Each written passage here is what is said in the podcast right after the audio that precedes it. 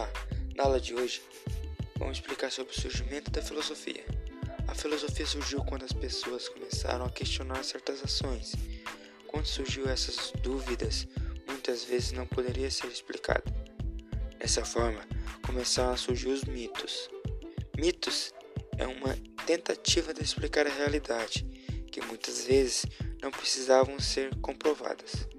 Mas com conhecimento humano sendo desenvolvido, começaram a questionar esses mitos.